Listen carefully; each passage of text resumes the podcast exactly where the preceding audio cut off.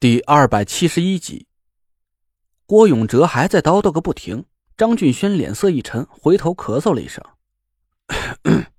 兄弟，十点了。”好，我答应了一声，刚要站起身来，郭永哲像是被猫挠了屁股一样，一个高跳了起来。哎呦喂，差点把正事给忘了！嘿，这家伙毫无征兆的大吼了一嗓子。把我吓了一跳，差点腿一软掉进湖里去。郭永哲这家伙真是头脑简单，四肢发达。他打了鸡血一样的跳了起来，嘴里还在叭叭的说个不停。嘿呦，光顾着和你说话了，差点耽误时间。陈子，你带着妹妹们在我身后躲好了，有事哥们先扛。我让他给闹得哭笑不得的。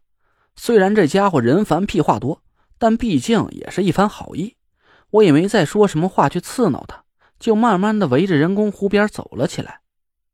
张俊轩和几个女孩跟在我身后，走出老远了，还听见郭永哲那破锣嗓子在身后响了起来：“陈子，去哪儿啊？你们这是？可别走远了，小心鬼从水里蹦出来咬你们！”我假装没听见他说话，注视着水面慢慢走着。几个女孩在我身后哈哈笑着谈论着郭永哲。张俊轩冷哼了一声，看起来是很烦这个碎嘴的家伙。王月笑着挽住了张俊轩的胳膊，他立马就换了一副舔狗的笑脸。我无奈的摇了摇头，我这个张大哥呀，真是被王月给拿捏的稳稳的。我们围着人工湖转了整整一圈，我看了一下时间，十点二十了。这二十分钟里，我们根本就没发现湖里有任何异常。看起来火光并没有出现，几个看热闹的业主还留在刚才我们出发的那个位置。我看着他们还算比较理智，虽然胆子很大，敢跑出来看鬼，但还知道扎个堆儿。毕竟人多一点，阳气足，一般的鬼怪是进不了他们的身的。我四下看了一眼，郭永哲不见了，估计是这么久都没拍到火光，他心急等不了就回家了吧。我朝楼上看了一眼。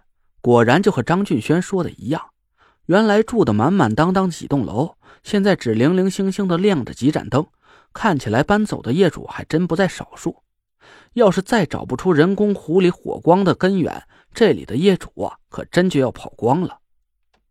我回头看着黑黢黢的湖面，皱了皱眉头，湖水又恢复了白天时候的感觉，我感觉不到一丝阴气的存在，但是绝对不是正常湖水的气息。我捡起一块石头，丢进水里，水面发出“噗”的一声闷响，连水花都没溅起来多少。我奇怪的摇了摇头，虽然我不知道湖水里到底隐藏着什么秘密，但是我可以肯定，这绝不是一股正常的气息。张俊轩也紧皱着眉头，说不出话，心事重重的叹了口气。王月挽着他的胳膊，低声安慰了他几句。张俊轩对着王月笑了笑。但我看得出来，他的笑意很勉强。嗨，陈子回来了！一只大巴掌突然拍在我后背上，我被吓得差点一头栽到水里。身后一个人拦腰把我抱住，提了起来，把我放在离湖边远一点的地方。我缓了半天才回过神来，心有余悸的拍着胸口。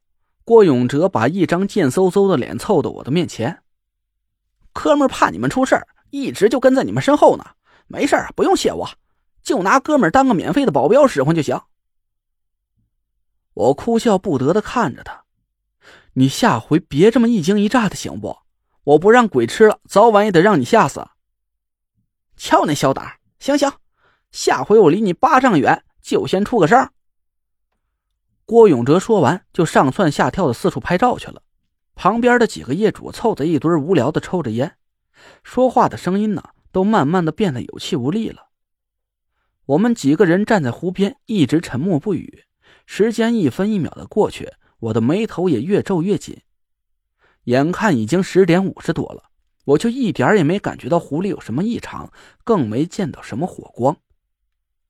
看来这个人工湖里的复杂程度远超了我的想象，真是搞不明白，到底会是什么东西隐藏在这片未知的水域里。郭永哲举着相机瞄了半天湖面，摇着头咂咂嘴。这眼看就到十一点了，看起来今儿个晚上可就阿根廷十号了。李莹瞪着求知欲爆棚的大眼珠子，凑过来看着郭永哲。郭大叔，你说这句话是什么意思啊？什么叫阿根廷十号？郭永哲朝李莹咧开大嘴：“小妹妹，从来不看足球吧？阿根廷十号没戏呀，没戏了呗。”呃，李莹完全无法接受这种冷笑话，挠了挠头，转身走开。钟鼓楼方向传来悠扬的钟声，十一点了。几个业主踩灭了烟头，结伴回家去了。张俊轩掏出手机给物业部经理打了个电话，聊了几句，回头看着我：“兄弟，二期那边也没观察到什么异常。今天物业部经理亲自趴在一期天台上，他说确实是有火光，都已经拍下来了。你是发现什么不对劲了吗？”我沮丧的摇了摇头。歉意的看着张俊轩，张俊轩笑着拍了拍我肩膀：“没事兄弟，哪有一晚上就能解决的事啊？那房地产的钱不是太好挣了。哎，行了，别想了，走，咱吃点宵夜，好好回家睡一觉，明天再看视频也不晚。要不行，明晚咱上楼观察一下就是了，就是要委屈兄弟吹吹凉风了。”我脸上火辣辣的，哪还好意思去吃饭呢？我觉得我很对不起张俊轩，牛是我自己吹下的，我还以为过来溜达一趟啊，就能把湖里东西给揪出来。可整整一天过去了，我却没找到半点线索，反而要让张俊轩这个最大的受害者倒过头来安慰我。张俊轩不由分说的搂住我的肩膀：“兄弟，你不饿我可饿了，你就当陪大哥吃点东西行不行？”我只能点点头，再拒绝可就是真矫情了。我们刚要离开湖边，郭永哲又贼头贼脑的凑了过来。哎，陈子，你们明天这是打算入室蹲点啊？我一听这话，立马被逗笑了。怎么好好的一句话，到他嘴里，上楼观察，说成了跟入室盗窃似的？我笑笑说：“我估摸着近距离是看不到火光的。明天我们上一期那边天台上再观察一下。”嘿，那你怎么不找我呀？郭永哲一个高跳到我们面前，嘴都咧到耳朵根子后面了。我不是告诉你了吗？我家就住一期六楼，正对着湖面，多好的看鬼圣地呀！你们何苦跑到天台上喝西北？哎，不是西南风去啊？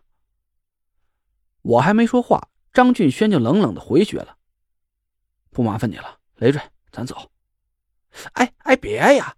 我又不是要你们蹲点费，实在不行啊。明儿晚上我管你们饭还不行吗？哎，再不行我给你们钱，我见行不行？郭永哲鸡翅白脸的拦着我们，几个女孩笑得肚子都疼了。张俊轩厌恶的皱了皱眉头，拉着我就想离开。张大哥，我拦住张俊轩，在他耳朵边上轻轻说了几句话。